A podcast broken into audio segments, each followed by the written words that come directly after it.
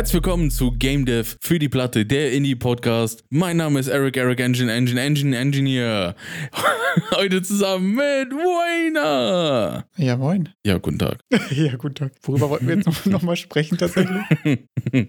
ja, doch, ich weiß wieder, ich weiß wieder. Äh, ich habe die Woche ein interessantes Video gesehen. Ähm, abgesehen davon, dass ich diese Woche echt so ziemlich zu gar nichts gekommen bin tatsächlich. Ähm, wir haben beide festgestellt im Pre-Talk gerade, dass wir einfach gearbeitet haben. Ekelhaft. Reichlich. Und dann Ende der Geschichte. Nee, Ich habe tatsächlich ein interessantes Video gesehen, das hieß äh, schon sehr reißerischer, reißerischer Titel äh, Why 96% of Indie Games Fail. Und da ist mir aufgefallen, mal wieder, dass äh, ja doch, ich habe das Gefühl, dass sich so insgesamt die Game Dev YouTube Bubble gerade so auf dieselben, boah, ich sag mal so fünf bis zehn Punkte oder Weisheiten, weiß ich nicht, so ungefähr einigt. Mhm. Und das jetzt immer mal so in verschiedenen Darreichungsformen quasi alle zwei, drei Wochen rotiert durch so die üblichen Verdächtigen. Aber so richtig. Mal der Herr Pinsel, mal der nächste. Ja, aber mal so, so, so richtig was Neues habe ich lange nicht gehört. Und da ist, glaube ich, die Frage, ob das schlimm ist. Also es gibt ja immer auch noch Leute, die es noch nicht gehört haben. Aber ich muss, ich merke so, ich habe es in den letzten drei Jahren, seitdem ich mich damit beschäftige, das meiste davon einfach schon zehnmal gehört. Bei mir ist tatsächlich jetzt das, ja, ich muss jetzt nur noch machen. Also nur noch ist hier wahrscheinlich auch die Untertreibung des Jahrtausends.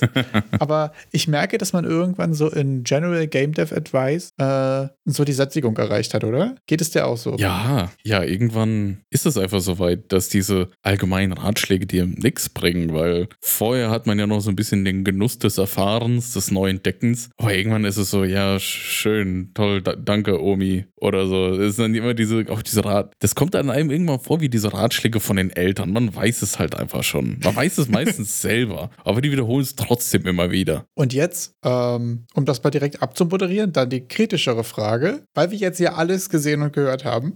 Alles. Alles auf diesem Planeten. These- Wir wissen alles. These schon mal. Nee, oder vor allen Dingen gerade die Sättigung haben. Was ist eigentlich unsere Erkenntnis daraus, was jetzt einerseits den allgemeinen Approach angeht, so wie würden wir jetzt das jetzt angehen und vor allen Dingen aber auch, was ich interessant fand, ist, was wäre jetzt das Game, das Projekt, was du startest, wenn du sagst, ich habe jetzt den Plan, Indie zu gehen. Wenn wir jetzt mal sagen, weiß ich nicht, in einer Welt, in der alles, was sonst gerade ist, pausiert, pausiert jetzt für sechs Monate Ja. und dann in diesen sechs Monaten möchtest du gerne ein Game rausbringen, um danach davon zu leben. So, was wäre mit den bisherigen Erkenntnissen auch der letzten, fuck, mittlerweile fast zwei Jahre, fällt mir bei dem Gelegenheit gerade auf, seitdem wir diesen Cast hier machen. Folge 90. Viel zu, viel zu abgefahren.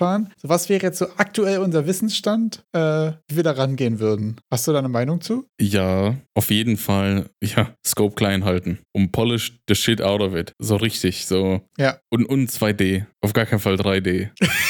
die, die Erkenntnis der letzten Woche. Ich finde es Ja. nämlich auch interessant. Ähm, ich habe nämlich tatsächlich auch Notizen gefunden, die sind ungefähr September 2022 habe ich Good Punk Survivors gemacht, oder? Mhm. Das kommt ungefähr hin. Die sind so anderthalb Jahre alt. Und da habe ich mir sehr viel zu Good Punk Survivors aufgeschrieben, weil äh, das war ja eigentlich das Projekt, was mal auf Steam landen sollte. weißt du noch, als ich diesen Ja. kleinen, kleinen Devlog-Clip gemacht habe mit Coming to Steam im Juni?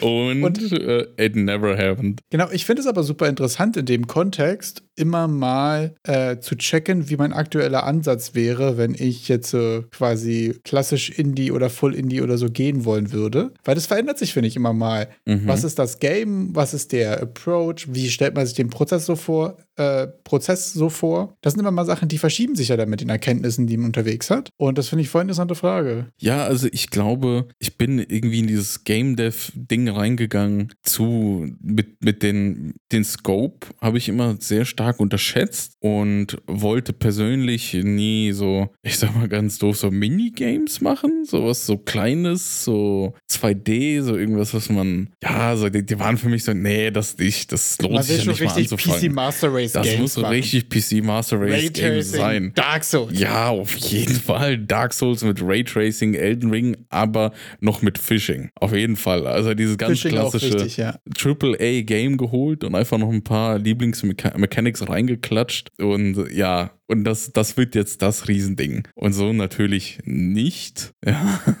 Also ich bin jetzt eher so bei dem Gedanken, ja, wenn man dann irgendwie doch eher irgendwas Minigame-technisches machen, also Minigame wirklich eins von den ganz simplen Spielen, eher mal schauen, was sind andere Games, die Solo-Devs gemacht haben, die dann auch von ihrem Erscheinungsbild wirklich sehr hochqualitativ anmuten. Also so super Super Meat Boy zum Beispiel wäre jetzt ein Spiel gewesen, wo ich mir dann auch gedacht hätte, nee, das ist es nicht. Das ist mir noch zu Minigame-artig als Beispiel. Finde ich sehr interessant, weil ich jetzt auch gerade feststelle, also vor allen Dingen irgendwie in den letzten ein, zwei Jahren, dass sich die Art der Games, die ich spiele, ja auch sehr verändert hat. Hast du das bei dir auch so festgestellt? Ja. Ja? Ja, also es ist bei mir so, dass die, dass ich jetzt auch über die letzte Zeit, über das letzte Jahr oder noch länger nicht mehr so wirklich dazu komme, diese ganz großen Titel zu spielen.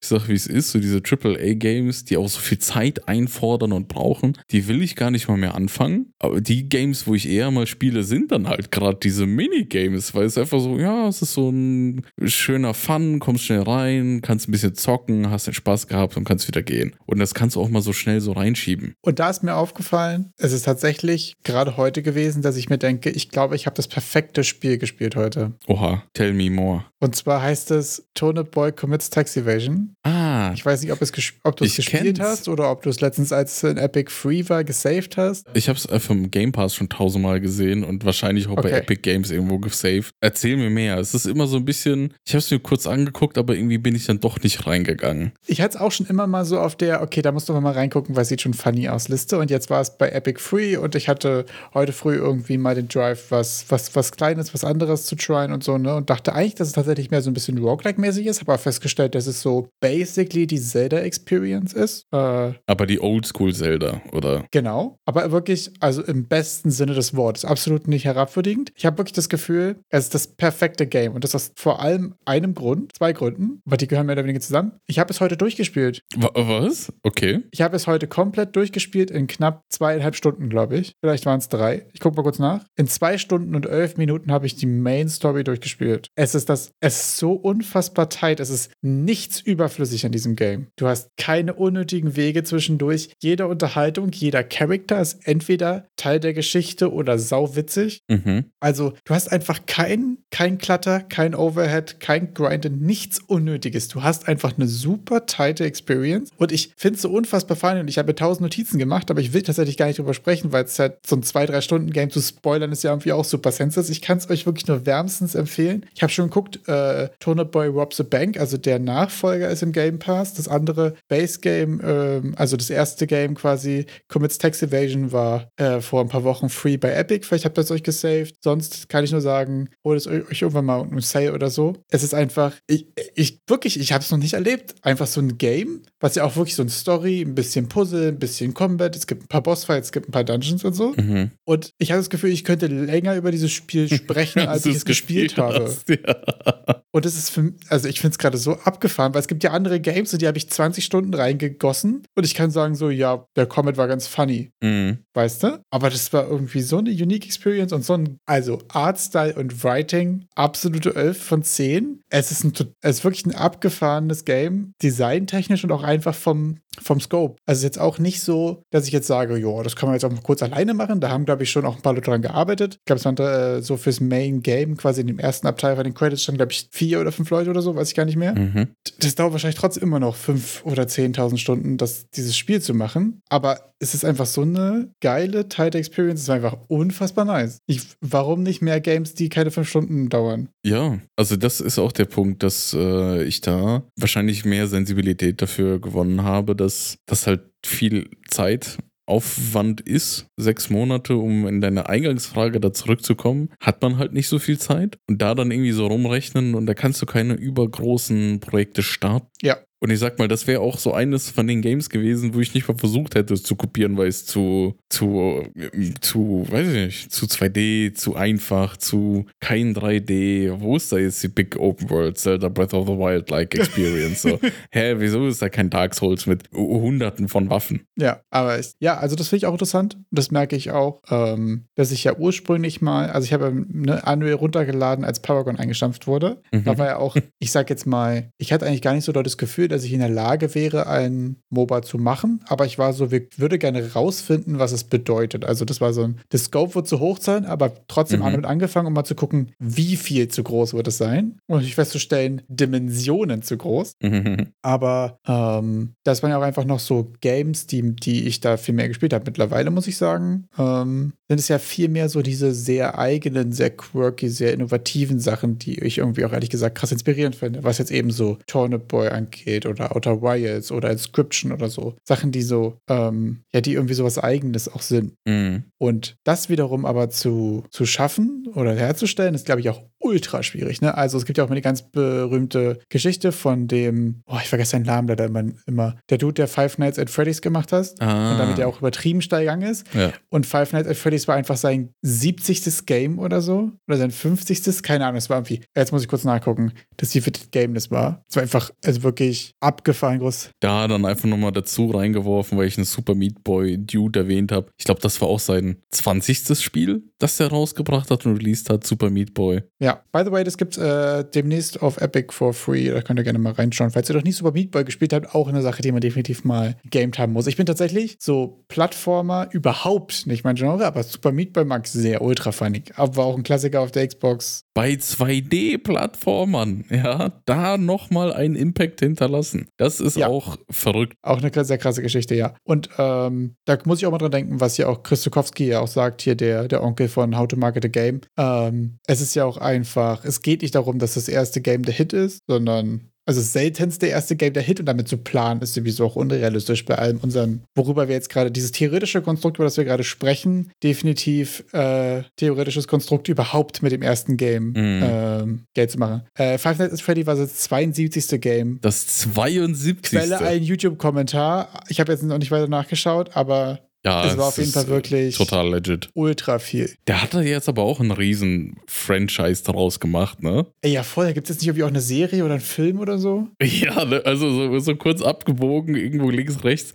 Das war ja, wie viele Games hat er dann jetzt da rausgebracht und jetzt auch irgendwie, also die Qualität wurde anscheinend, glaube ich, äh, irgendwie immer fragwürdiger von der Community aufgenommen. Ich möchte hier nur halb Wissen irgendwie zitieren, dass ich äh, gefühlt zwischen irgendwelchen Reddit-Posts irgendwie mal aufgeschnappt habe, ohne dass ich mich jemals wirklich damit beschäftigt habe. Und irgendeine Videoadaption in Form von, weiß ich nicht, was, Film, Serie oder sonstiges. Abgefahren, ja. Ja, also da muss man sagen, ähm, es gibt einen, ich werde euch mal von Scott Corton, halt, heißt der Typ, by the way, von Five Nights at Freddy's, äh, mal den ähm, Wikipedia-Artikel verlinken, wo die gesamten Games verlinkt sind. Das fängt auch bei 1995 und dann 2002 das zweite Game an. Und seitdem sind es viele Games pro Jahr. Die sind auch in unterschiedlicher Aufwand, unterschiedlicher Qualität natürlich, aber trotzdem muss man sagen, also da hat jemand auf jeden Fall auch heftig durchgezogen einfach. Jetzt würde es mich interessieren, ob das auch die ganze Zeit sein Main-Business war oder irgendwie so ein Side-Hustle oder war es ein Hobby oder wie lief das Ganze bei dem ab? Jetzt, jetzt schmeißt sich hier so ein krassen, krasses Beispiel in den Ring und da wollen wir mehr hören. Wayner, gib uns mehr Informationen. Ähm, ich habe tatsächlich bisher keine. Ich könnte jetzt den Wikipedia-Artikel lesen. Stattdessen würde ich ihn verlinken und wir sprechen nächstes Mal nochmal drüber. Und guck mal, da gibt es bestimmt irgendwo nochmal eine ausführlichere Beschreibung dazu, wie er es geschafft hat, so viele Games so regelmäßig rauszuballern. Ja, da wird es safe irgendwie eine Doku oder so im Internet geben auf YouTube. Ja. Wenn ihr No Wenn du jetzt eine war- kennst, wenn du jetzt eine kennst, komm bei uns auf den Discord und stell sie rein. Dann spart uns das ein bisschen Recherchearbeit. Das ist auch sehr gut, ja.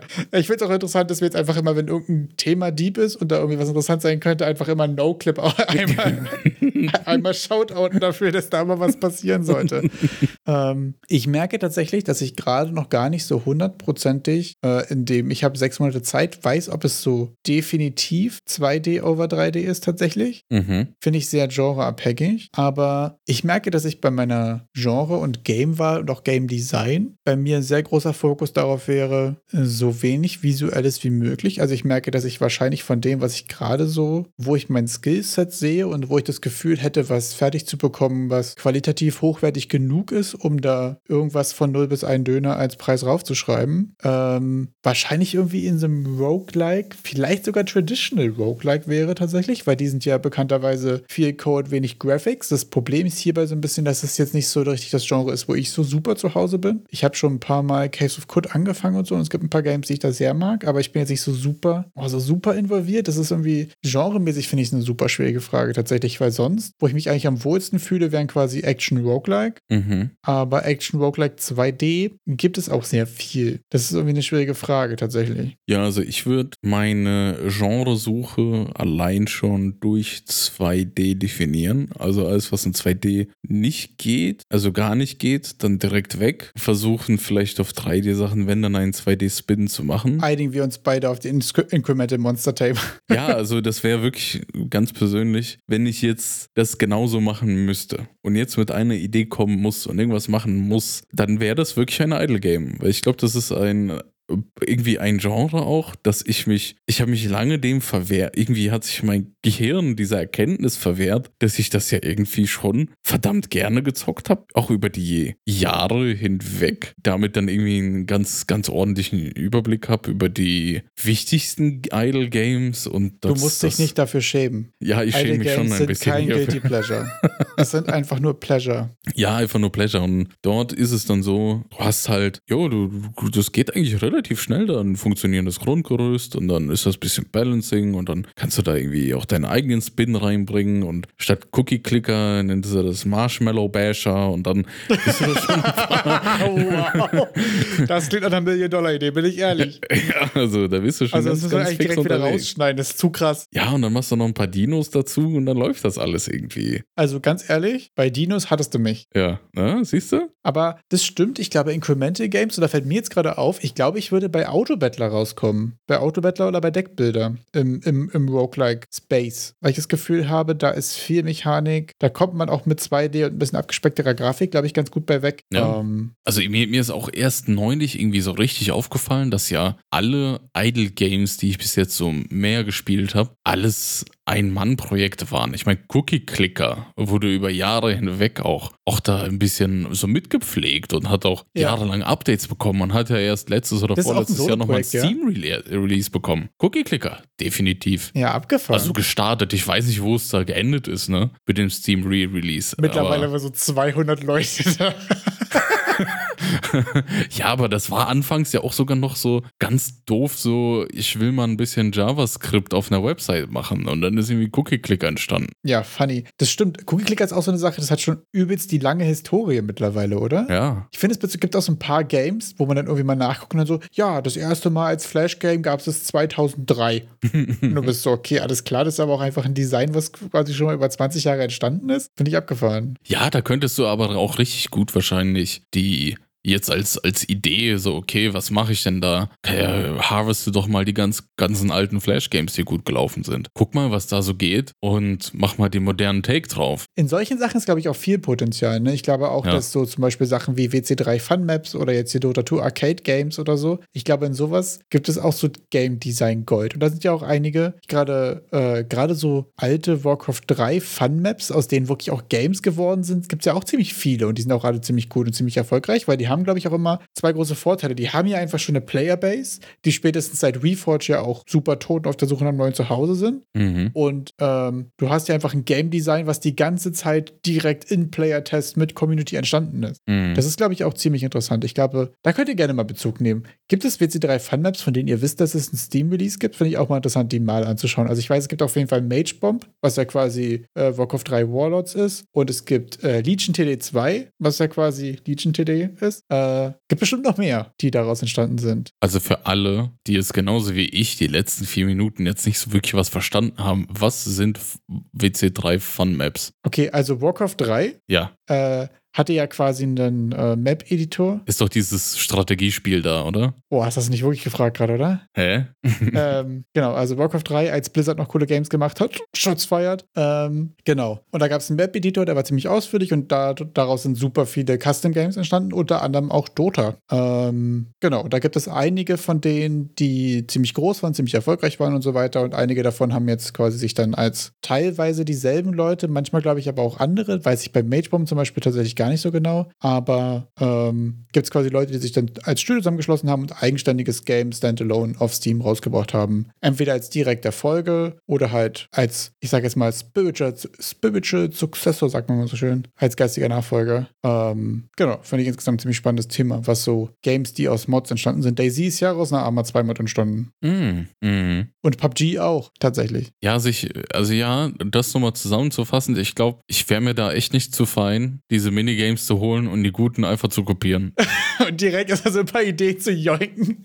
Ja, ja, ja, also, also, ja wahrscheinlich wirst du schon allein durch die Asset-Auswahl und äh, deine Reimplementation eh schon einen eigenen Twist so draufbringen und dann kannst du dann, weiß ich nicht, vielleicht noch ein paar bisschen Meta-Progression, äh, was immer das auch in welchem Kontext das auch bedeuten soll. Also für mich ist eh immer geil, sobald ich was freischalten kann, bin ich dabei.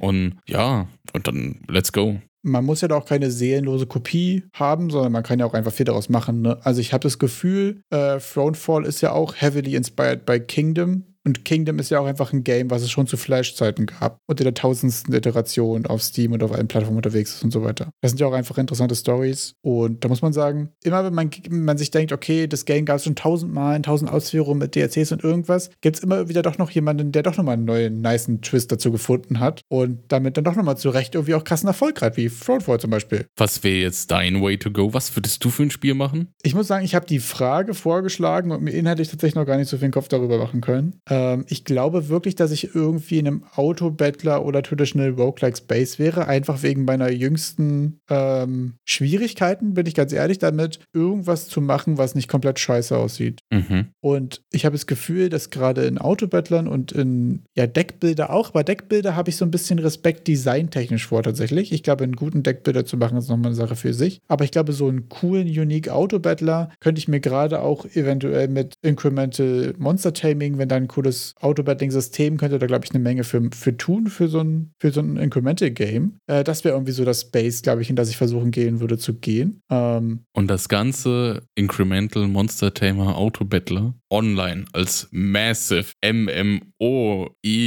da können wir auf jeden Fall drüber sprechen. Das ist eine sehr gute Sache. was, sind, was sind die Sachen, die wir nicht machen würden? Ich würde nämlich auf jeden Fall kein Souls-like machen. Ja. Weil ich Angst vor Animationen habe. Ich sag's, wie es ist. 3D-Animationen. Ich würde auf jeden Fall keinen Multiplayer machen. Ich würde lokalen Multiplayer vielleicht machen, aber auch nur, wenn ich Sachen habe, die nicht zwei verschiedene Kameras erfordern. Das heißt, ich habe irgendeinen Top-Down, ich habe irgendeine Fixed View, irgendwas, wo ich mit einer Kamera mit zwei Spielern klarkomme. Und du schmeißt einfach nur noch eine Player-Entity rein und fertig. Einfach nur ein zweites Set an Controls, ein zweites Set an Text, um zu checken, welchen Gegner ich gerade treffe. Und dann wahrscheinlich noch das übliche Ressourcen- und Stats-Tracking und so mal zwei. Mhm. Aber alles andere wäre quasi lokal. Und wenn irgendjemand sagt, er will mit seinen Freunden zusammenspielen, sage ich hier, es gibt Steam Remote Play und dann sage ich danke, ciao. das würde ich ganz einfach darüber abmoderieren. Also Multiplayer würde ich definitiv schon vornherein ausschließen, egal was für eine geile Idee irgendwo irgendwie kommt. Ähm, safe nicht. Also generell schon nicht für mein erstes Game, wenn ich ehrlich bin, aber vor allem nicht jetzt in unserem potenziellen Sechs-Monate-Kontext. Also in dem Sechs-Monate-Kontext ist ja auch die Frage für den Ablauf, wie viel Zeit davon ist Entwicklung, wie viel Zeit davon ist, also ab wann willst du was Testbares haben, ab wann willst du was Promotebares haben? Das ist ja auch schon eine schwierige Frage. Also bei dem sechs Monate Zeitplan denke ich mir gerade, würde ich, wenn ich jetzt den Plan aufstelle, versuchen, den Scope so zu machen, dass ich insgesamt nach zwei Wochen, glaube ich, mit dem Spiel fertig bin. Ich, hab, ich hätte einen Monat gedacht, aber so ungefähr. Ich hätte, weil ich dachte mir, ich nehme mir einen Monat vor, dann brauche ich zwei. weißt du? Und da ja. hat man noch ein bisschen Luft, um noch den ganzen anderen Kram hinzubekommen. Natürlich die Frage. Also das wäre jetzt der witzig, Ansatz ne, für... dass wir so ganz, ganz kurze, so, so sechs Monate Zeit, okay, ich muss okay, noch zwei Wochen Zeit, okay, wir machen ein Game in drei Tagen, es wird ein Game Jam. ich hole ein Game Jam, Timeframe und ab dann wird das nur noch einfach richtig gemacht. Ja, ich glaube, das ist aber auch wirklich die schwierige Frage ähm, gerade jetzt in dem theoretischen Konstrukt und dem monetären Aspekt. Was ich interessant finde, ist, wenn wir jetzt mal den ganzen außerhalb des Games quasi jetzt erstmal weglassen, das ist natürlich eine schöne Welt, die in dem Fall nicht existieren würde, wenn man monetär davon abhängig ist, aber wenn es so mhm. wäre, du hast nur sechs Monate, um das perfekte Game zu machen oder ein gutes Game zu machen. Mhm. Wenn man ehrlich, weil perfekter sehe ich mich nicht. Aber ein gutes, lass uns darüber sprechen, vielleicht. so. Also, wenn wir jetzt zum Beispiel sagen, okay, irgendwie something, something, incremental Monster Tamer. Mhm. Was wären in den sechs Monaten deine Meilensteine oder wann würdest du sagen, okay, wann muss was irgendwie stehen? Also, das, das äh, war ja der Punkt. Nach zwei Wochen, sage ich, sollte das Game basically vom Gameplay stehen. Also jetzt nicht in Form von alles Content, alles muss gebalanced sein, Ja, sondern ich kann alles klicken, ich kann meine grundsätzlichen Spielemechaniken alle machen, es funktioniert alles. also du kannst quasi rausfinden, ob es Bock macht. Das ist, glaube ich, Ja. der erste wichtige Meilenstein, oder? Ja, also ich weiß gar nicht, ob ich bei sechs Monaten überhaupt noch so viel Zeit mir nehmen würde, da großartig Sachen herauszufinden. Ich würde wahrscheinlich einfach mit der, mit der Hoffnung reingehen, dass ich das schon irgendwie ge- hinkrieg. Also dann so nach dem Idee ist sowieso egal und Execution ist alles. Und nach zwei Wochen habe ich so, dass die, die Ermöglichbarkeit der Idee geproved. Okay, Ja. es geht. Und ab dann muss einfach nur noch gepolished werden. Und zwar die Execution. Also quasi heftig nach der 48 Stunden Game Jam sind 4 Stunden Game machen und 44 Stunden Polish ja, Approach quasi. aber volle Kanone. Ja, dass da je alles, also dann, dann würde wahrscheinlich erstmal der, der äh, Content folgen, so, ein- so ein Bare Minimum an Content zu machen. Ja. Wahrscheinlich alles, was über das Bare Minimum hinausgeht, auf eine Liste schreiben und als vielleicht Future Roadmap oder als DLC versprechen. Und ja, dann wirklich halt mir sehr, sehr, sehr viel Zeit nehmen fürs Balancen und Polishen. Balance und Polish. Es muss alles einfach geil sein. Also äh, Ja. ganz ehrlich, wir können hier, ich werde da kein, kein, kein riesen AAA-Feuerwerk spendieren können. Aber wenn sich da einer hinhockt und vielleicht zwei, drei Stunden in dieses Spiel investiert, dann sollte er auch richtig Spaß dabei haben. ja. Ich glaube auch wirklich, dass es der Approach ist. Auch schon alleine. Ich glaube, ich würde sehr viel Zeit in die ersten fünf Minuten. Das, was wir in diesem Talk gesehen hatten von der DEFCOM, Ja. so die Five Perfect Minutes, ist, glaube ich, eine Sache, die, die muss man nailen. Weil wenn die ersten fünf Minuten scheiße sind, dann ist der Refund-Button so schnell gehämmert. Und das ist zum Beispiel eine Sache, die muss man sagen, hat Tone Boy Commits Tax Evasion wirklich. Also die hat, abgesehen davon, dass sie die ersten drei Stunden und damit einfach das komplette Game genailt haben, aber besonders fand ich, die ersten fünf Minuten, die sind so richtig. Und ich glaube, das ist auch zum Beispiel, fand ich jetzt in letzter Zeit irgendwie eine krass interessante Lernerfahrung, Games zu spielen und wirklich mal die ersten fünf Minuten so richtig, ähm, ja, so richtig bewusst wahrzunehmen. So, was wird hier gerade gemacht? Wie wird hier Musik gesettet? Wie wird hier Tutorial eingepflegt und so weiter? Ich habe zum Beispiel beim Steam Next Fest, da wollte ich besonders drüber sprechen, äh, die,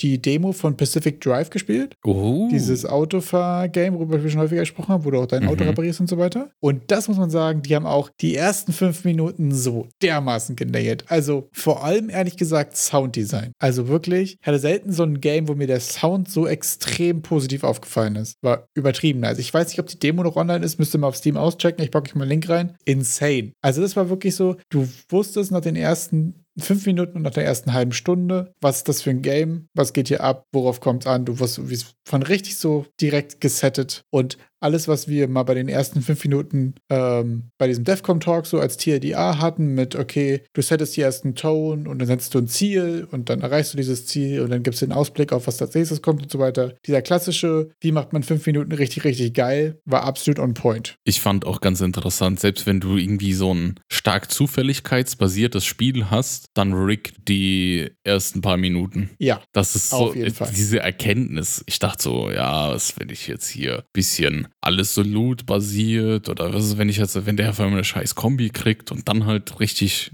aufs Maul kriegt im Game. Ja, und dann kam dieses, ja, dann, dann, dann riggt das einfach und nehmt das denen später einfach vielleicht nochmal ab oder so. Aber Ja. die sollen richtig die, den Power-Trip haben. Das soll die ersten fünf Minuten sollen geil sein. Ja, und das muss ja auch häufig Sachen funktionieren, um Spielmechaniken richtig zu vermitteln. Also ich merke es viel an gerade Roguelikes und gerade an Deckbuilder-Games und Autobattern auch, ehrlich gesagt. Wenn du in den ersten Minuten, in der ersten Stunde keine Synergien hast, die funktionieren, keine Ga Karten hast, die du auch spielen kannst, keine Karten hast, die zusammen Sinn ergeben oder keine Kombinationen, die funktionieren. Also stell dir mal vor, du spielst einen Autobattler und die erste halbe Stunde hast du niemals, nicht ein einziges Mal drei vom selben und die Merge und eins was größer ist. Das ist ja super lame. Also da nichts dem Zufall zu überlassen, ist, glaube ich, auch wirklich ein großer Punkt, dass du sagst, übrigens, das ist so und so. Und dafür muss es aber auch passieren und funktionieren, Ja. damit du die positive Feedback-Loop hast mit, okay, das ist hier übrigens, wie man dieses Spiel spielt. Und man könnte, also ich würde mir direkt mal Sorgen machen, ja, was ist, wenn das aber zugestaged drüber kommt? Was ist, wenn das der Player, wenn es dem Player auffällt? Und dann denke ich mir aber jetzt im Nachhinein, ja, wenn es ihm auffällt, dann wird er sich anscheinend schon mehr mit dem Spiel beschäftigt haben und dann sage ich, okay, dann hat es ihm wahrscheinlich genug gefallen, dass er sich dann irgendwann gefragt hat, wieso lief das am Anfang alles so glatt und dann sind das alles schon, schon, schon Probleme, die ich mir wünschte. Also es ist alles ja, dieses I voll. wish I had. Natürlich. Also da muss man dazu sagen, der Spieler spielt das im Normalfall nur einmal. Ja. Höchstens noch ein zweites Mal, wenn er vor der Demo dein Spiel kauft und das sind wieder Probleme, die wir gerne hätten. also. Und ich wäre schon, also schon allein der allererste Schritt, der Spieler spielt überhaupt. Der ist auch ja. schon viel wert. Das darf man nicht unterschätzen. Ich als eine Person, die im Steam Next Fest sechs Demos runtergeladen hat und davon nur zwei gespielt hat, kann das bestätigen. ich glaube, das ist dann auch so ein bisschen ernüchternd. Ich habe gerade heute noch mal einen Reddit-Beitrag dazu gelesen, dass da irgendeiner sein Game released hat und er schon Spaß dabei hatte, aber ja, schon ziemlich zerstört ist, dass wirklich niemand sich das geholt hat. Null. Also ein gekauft, ein, ein Game, was man kaufen muss quasi oder ein, ein Free-to-Play-Game oder sowas? Ja, auf Steam. Okay, ja. Auf Steam. Ich weiß gar nicht mal, ob das Free-to-Play ist, weil da wären ja zumindest mal ein paar Bots gekommen, die sich heruntergeladen hätten. Deshalb gehe ich davon aus, dass es schon bestimmt für, weiß ich nicht, ein halbes Toast oder so angeboten wird. Ja, ich muss auch mittlerweile dazu sagen, in meinem eigenen Mindset für das, was ich irgendwie vorhabe im nächsten Jahr, habe ich ja irgendwie vor, was auf Steam zu bringen und ich habe nicht vor, dass es irgendeiner kauft oder runterlädt. Ich bin mittlerweile total bei dem zu 100 Prozent, ich enjoy den Process und mein, mein, mein Ziel ist quasi gerade was rauszubringen, aber nicht, dass es jemand runterlädt. Das ist ganz ehrlich gerade nicht mein Ziel. Was irgendwie auch komisch klingt. Also ich habe nicht auch, also ich habe nicht vor, dass es niemand runterlädt. Das klingt so, intended, als würde ich das nicht wollen, aber ähm, ich erwarte das tatsächlich auch nicht. Also ich kann es mir immer noch nicht vorstellen. Ich merke, dass ich immer, wenn ich mal dazu komme, was im Border Smash zu machen, dass es mir persönlich irgendwie Bock macht und auch Bock macht, daran rumzuschrauben. Und mehr ist es tatsächlich aber auch gerade nicht. Und ist das jetzt vernünftig oder ist das schon desillusioniert? Also ist das schon, ähm, ist das eine angemessene Erwartungshaltung oder zynisch? Ich glaube, es ist angemessen. Ganz, also so, so hart wie es klingt. Ich, es wäre, es wäre unangenehm richtig so wie, also ich werde es nicht runterladen. das war ich basically, was ich jetzt ja, sagen können. Ja, das ja, also, jetzt so. Ja, also. gut, dass du die Erwartungshaltung nicht hast, aber ja. Rainer, ich werde es runter. Weißt du, du hättest es, du hättest es sagen können. Nee, nee, das, Wayner, ganz ehrlich, mir ist zu keiner Sekunde auch nicht mal der Gedanke gekommen, das zu sagen.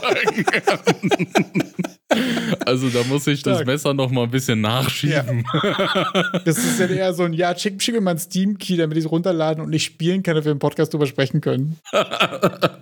du schickst mir schon den Steam-Key kostenlos und ich hol's wieder drauf. Nein, natürlich würde ich es ja spielen und anzocken. Aber wenn du mit der Erwartung rangehst, dann kannst du halt auch nicht so enttäuscht werden. Also es ist jetzt nicht so ein, ja, das, also es ist ja auch einfach unrealistisch, mit der Erwartung ranzugehen, da jetzt einen Haufen Geld zu machen. Ab welcher, ab welcher Summe, das muss man sich auch mal einfach vor Augen führen, was muss denn geschehen? Wie müssen denn die Numbers aussehen, dass du zufrieden bist damit? Das ist ja die andere Frage. Das ist nämlich genau die Frage, weil ich merke nämlich ehrlich gesagt, wenn mein Ziel nicht ist, dass das jemand kauft oder runterlädt oder irgendwas, denn es wird das, was ich gerade vorhabe, dann mache ich das so ein bisschen aus den richtigen Gründen. Was ich meine? Mhm. Also wenn mein Ziel jetzt damit wäre, wenn ich hier am Wochenende, was haben wir letztens festgestellt, durchschnittlich in der Woche zwei Stunden reinstecke, mhm und es wäre mein Ziel, damit Geld zu verdienen, dann würde ich es ja safe gerade falsch machen. Mhm. Ganz objektiv gesagt. Weißt du, wenn mein Ziel aber ist, ich habe hier was auf Steam und kann sagen, hallo, das habe ich gemacht und das macht irgendwie Bock, mir vor allem, dann ist es ja irgendwie, dann habe ich gerade so ein bisschen das Gefühl, es aus den richtigen Gründen zu machen. Das klingt aber auch wieder dumm, ich sage.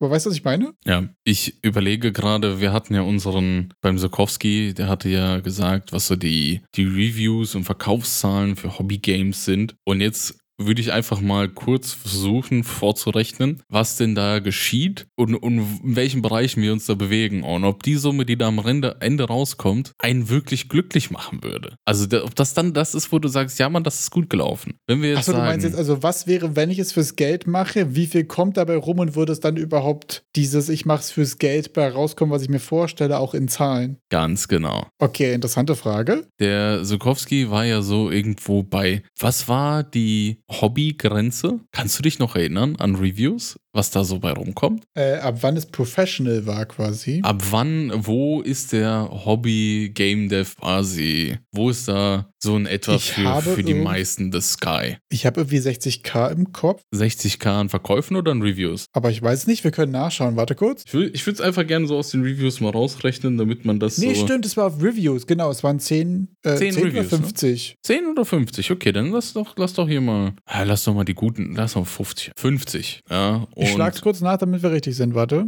Die Hobbyist-Line ist bei 50 Reviews. die Hobbyist-Line, und das ist die, wenn du da bist, bist du schon verdammt erfolgreich dafür, dass du es gemacht hast, ne? Also da, bist, da haben wir hier schon wahrscheinlich 90% von allen Steam-Releases abgehauen. Schätze ich mal so. Einfach so aus Ja. der Hüfte raus. So, 50. Die, Sounds about right. Die Review-Boxleiterzahlen sind irgendwo bei so 30. Ja, da sind diese, diese Geschichte mit Review, mit welcher Zahl multiplizierst du die Anzahl der Reviews, um so in etwa die Verkäufe zu schätzen. Die war mal höher, bei 40, aber ist irgendwie mit der Zeit runtergegangen, weil Leute eher bereit sind, auch Reviews zu hinterlassen. Deshalb habe ich jetzt mal 30 angenommen. Komme ich bei 1500 Verkäufen raus. 1500 Verkäufe, wir sagen mal, was ist so ein Hobbypreis? Wir sind wir wahrscheinlich beide der Meinung, wir sind hier im Döner-Range unterwegs. Günstige Döner. Lass mal 6 Euro. 7? Ich bin tatsächlich eher gerade bei 4. 4? Okay. Ich bin bei Vampire Survivors ehrlich gesagt bei, seit Vampire Survivors bei 4. Vampire Survivors. Verdammter Kracher war 4. Okay, machen wir 5. 5. Ist eine glatte Zahl. Ist 4 keine glatte Zahl? Nee, 5 ist irgendwie glattiger, finde ich. Du fühlst die 5, okay. Ich Dann die rechnen wir fünf. mal optimistisch 5. 5 Optim Ey, optimistisch. Da ist schon ganz viel Optimismus in jeder Da Zahl, die ist schon ganz viel. Optimismus reingeflossen in die Rechnung. Da Der Optimismus, das dass wir in einem halben Jahr was fünf fertig bekommen. Der Optimismus, dass Steam das annimmt. Der Optimismus, dass ich überhaupt die 100 Euro klar locker habe, um da die Steam-Page anzumelden. Aber Der okay. Optimismus ist nicht auf der Platte verreckt. Da sind wir bei siebeneinhalb eingenommen. So, jetzt musst du mir mal ein bisschen helfen. Wie verhält es sich mit der Mehrwertsteuer? Das habe ich gerade nicht im Kopf bei Steam. Das muss man doch auch abziehen, oder? Ähm, Oder ist das schon im Also- Steam-Card drin? mein aktueller Wissensstand ist, dass 30% an Steam abgibst und den Rest machst du mit deinen Steuern, wenn du selbstständig bist. Was das genau bedeutet, kann ich dir noch nicht sagen. Ich glaube ehrlich gesagt, du zahlst dann Steuern, aber zahlst du nicht Mehrwertsteuer auch erst, wenn du einen bestimmten Umsatz gemacht hast? Sonst bist du ja quasi nur Kleinunternehmen und noch zu unwichtig, um Mehrwertsteuer zu bezahlen oder so. Gibt es da nicht auch Grenzen? Ich glaube, bei 7.500 zahlst du wahrscheinlich noch nicht viel Steuern, je nachdem, was dein sonstiger Income ist natürlich. Aber Gut, mein, meine, mein Problem ist gerade, dass irgendwie Steam selber verkauft das Ganze und Steam selber muss ja Mehrwertsteuer dafür abführen. Also bei auf Steam-Seite passiert das ja schon. Okay. Weil Steam ja als Verkäufer fungiert. Steam, würden Ich wir habe jetzt. gar keine Ahnung, was direkt wo wann privat Mehrwertsteuer ist, wenn verkaufen? ich ehrlich bin. Mehrwertsteuer ist ja diese 19%, die dann draufgerechnet werden. Ja, klar, aber wann, Ja. bei wem und warum? Und zwar an dem Punkt, wo etwas beim Endkunden angelangt. Okay. Da wird die Mehrwertsteuer fällig. Und jetzt ist für mich die Frage, ob Steam das in den 30% schon mit drin hat oder nicht. Wir gehen mal, weißt du was, wir haben einen guten Tag, wir sind optimistisch. Steam macht das schon irgendwie. Die nehmen schon 30 Ja, die Prozent, die, das Geier, die machen das schon. Die haben das Wahrscheinlich- geklärt, okay. Wahrscheinlich ist der Punkt, nicht. dass wenn ich sage, ich möchte gern 3 Euro dafür, dann kostet das Spiel nachher 4,78 Euro und das hat einfach schon der Spieler bezahlt. Kann das sein? Wir werden das recherchieren. Und die Erik Antwort das kriegt ihr auf dem. Discord. Und Erik wird es nachliefern. So, und dann komme ich bei 5200 Euro raus, die ich da bekomme. Wenn wir jetzt nur 30% Cut rechnen. Wenn wir jetzt nur 30% Cut rechnen. Und dann ist das Und- die Frage, war das das Ziel? War das das Ziel? ja, bist hast du jetzt erreicht? glücklich? Bist du jetzt glücklich? Ja. Geht es dir jetzt besser? Also ich persönlich schon, weil ich habe ein Game rausgebracht und 1500 Leute haben das für, aus irgendeinem Grund gekauft. Ich wäre krank glücklich, wenn ich ehrlich bin. 1500 Leute. Ne? Ich glaube, Also wir haben bei weitem nicht mal so viele Zuhörer bei diesem Podcast.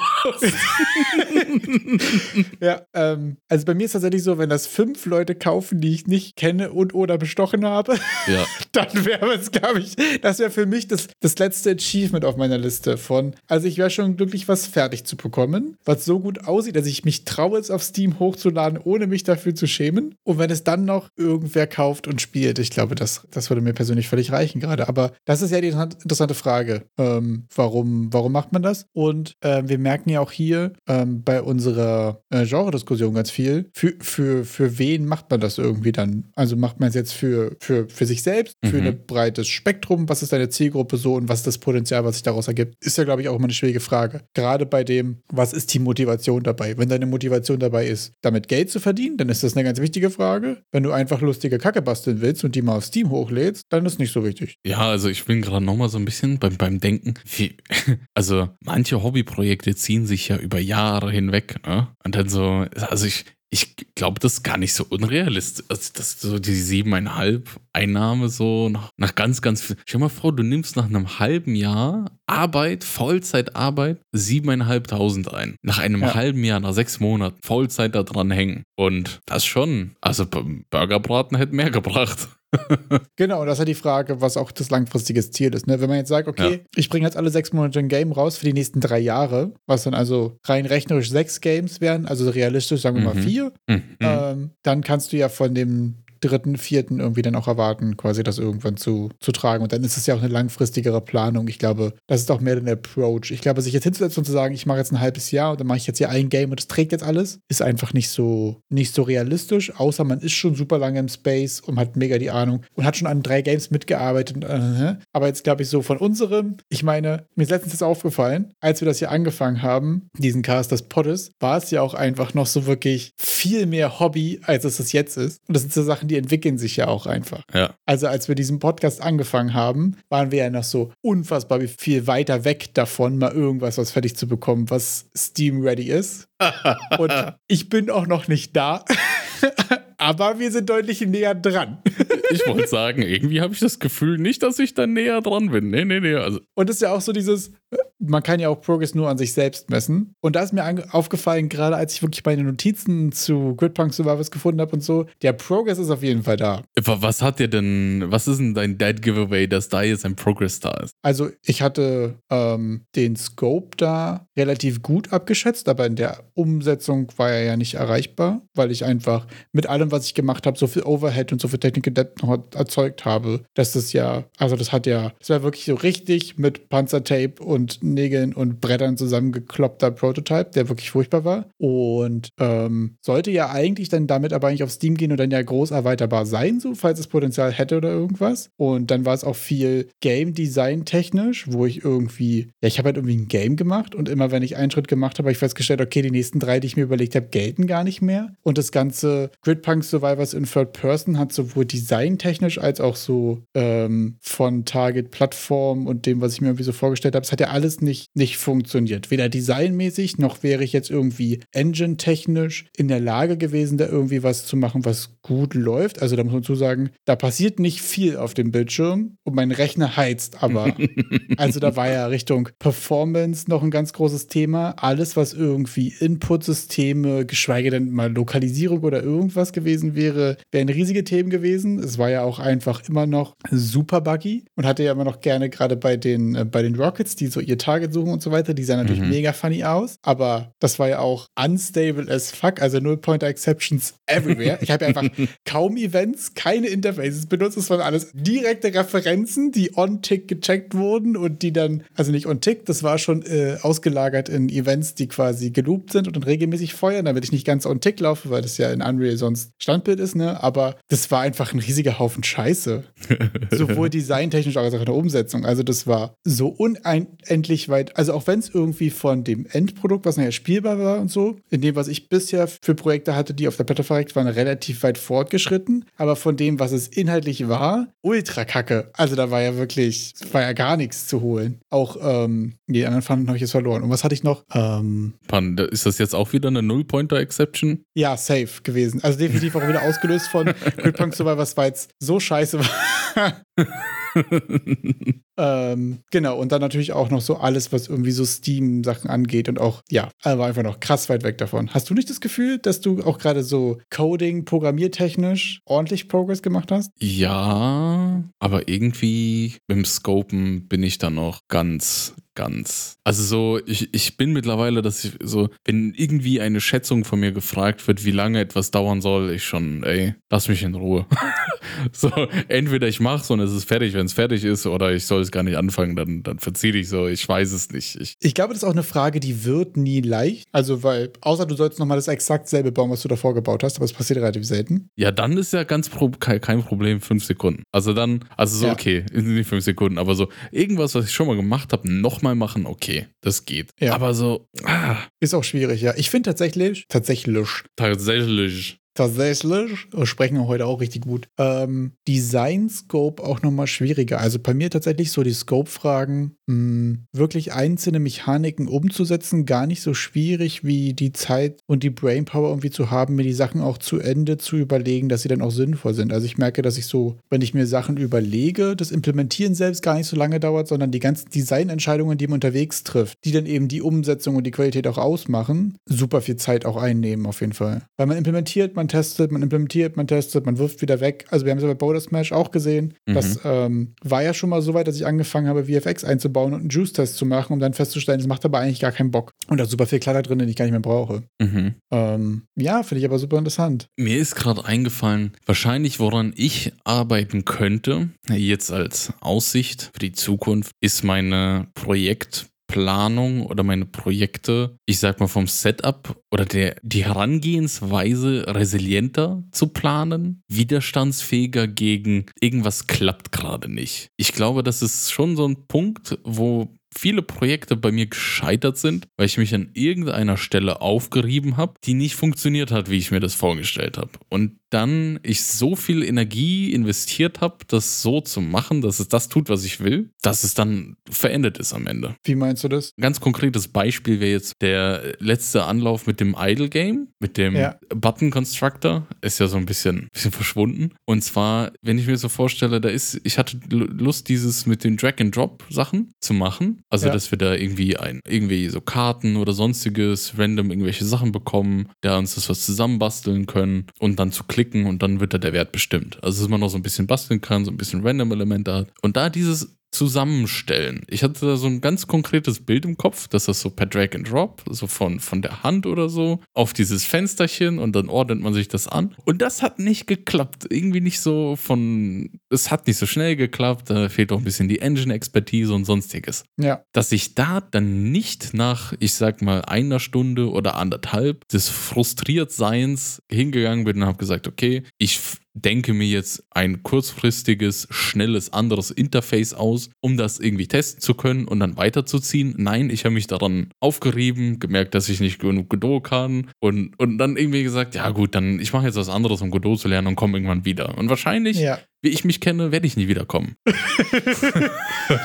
Das merke ich zum Beispiel aber auch, dass wenn man mit der Engine, und das meine ich ja auch letztes Mal mit erstmal in einer Engine wirklich richtig gut werden, hat einen großen Vorteil, weil ähm, ich merke, dass die Roadblocks kleiner werden. Die werden nicht weniger, aber die werden weniger fatal mhm. irgendwie. Also, was ich ja auch hatte mit, ähm, mit Gridpunk zum Beispiel, wo es ja auch darum ging, als nächstes hätte ich dann irgendwie äh, Meta-Progression irgendwie einbauen wollen oder irgendwas. Und das ist so, okay, das bisherige ist halt schon irgendwie so ein riesiger Haufen Scheiße. Mhm. Und dann da ist das nächste System oben drauf zu bauen, ist ja ein riesiger Roadblock, weil das, was da ist, ist ein Kacke. Ein riesiger. Das, was ich neu machen, ein riesiger Roadblock. Äh, das, was ich, was ich dazu machen will, habe ich noch nie gemacht. Und dann ist es ja irgendwie so ein riesiger Blocker. Und bei mir ist es aber auch jetzt so, die Basis ist schon besser, als ich jetzt zum Beispiel Meta Progression im Border Smash eingebaut habe. Und so ein Meta Progression Ding habe ich irgendwie schon mal so ein bisschen was gemacht. Das nächste neue Problem dabei war eigentlich tatsächlich nur, das irgendwo zu saven, dass es irgendwie Persistent Data ist. Wie viele Upgrades habe ich schon gesammelt oder irgendwas? Und dadurch hast du ja trotzdem irgendwie drei Themen, aber die sind einfach nicht so groß und deswegen halten sie dich irgendwie nur eine Stunde auf und nicht drei Tage. Mhm. Und deswegen dauert Bau Mesh gerade ewig, aber verreckt noch nicht auf der Platte.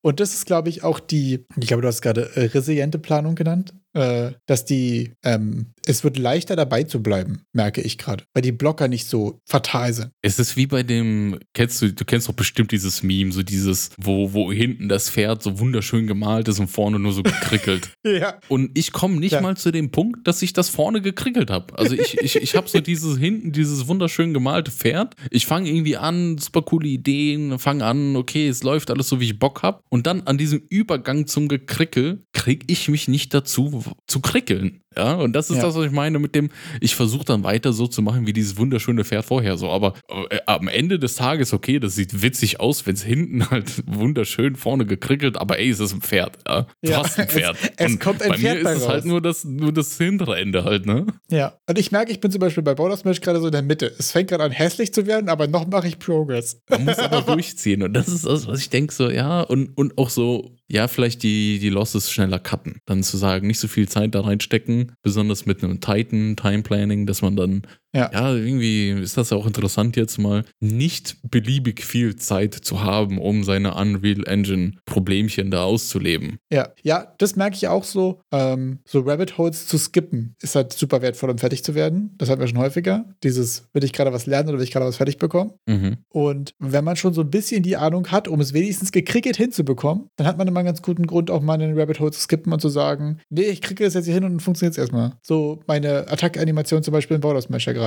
Obwohl ich mich immer noch frage, jetzt wo wir gerade so darüber sprechen und wo wir jetzt ja unseren Gesamtplan aus, ausbreiten, habe ich immer noch das Für dieses Problem, hypothetische noch merke, Sechs-Monate-Spiel oder wo sind wir denn gerade? Ich weiß schon gar Ja. nicht mehr, wo wir hier sind. Also das, das hypothetische Spiel, was jetzt irgendwie gut und oder fertig werden könnte. Ich bin gerade sehr im Struggle, ob ich Border Smash wirklich fertig mache, ob ich Border Smash wirklich fertig kriege, dauert es ein weiteres Jahr, es bleibt spannend. Oder ob dann vielleicht auch die Erkenntnis auch ist, es zu droppen und äh, was Neues zu machen. Aber es fühlt sich dann auch immer so nach einer Niederlage an. Dieser Gedanke fühlt sich schon nach, nach einem, nach einem Loss irgendwie an. Aber ob es vernünftig ist, ist die Frage. Aber es macht dann irgendwie auch Bock. Also sowohl daran zu arbeiten, als auch es gerade zu. Es ist schwierig. Ich bin gerade sehr äh, unentschlossen, gerade wenn es so eine Woche gab, wo man so gar nicht dazu gekommen ist, weil einfach Ja. viel los war. Da hat man ja viel Zeit, darüber nachzudenken, ob man das weitermachen sollte. Das ist schwierig. Und damit lassen wir euch auch eine Woche, um nachzudenken. Und ich wünsche euch allen schon mal eine schöne Woche. Und überlasse dir die letzten Worte. Ich habe wieder noch ein kleines Highlight aus dem Internet mitgebracht. Und zwar gibt es jetzt die offiziellen Kenny Kantenmaler. Es hat viel Spaß damit. Pack's in die Beschreibung. Tschüss. Tschüss.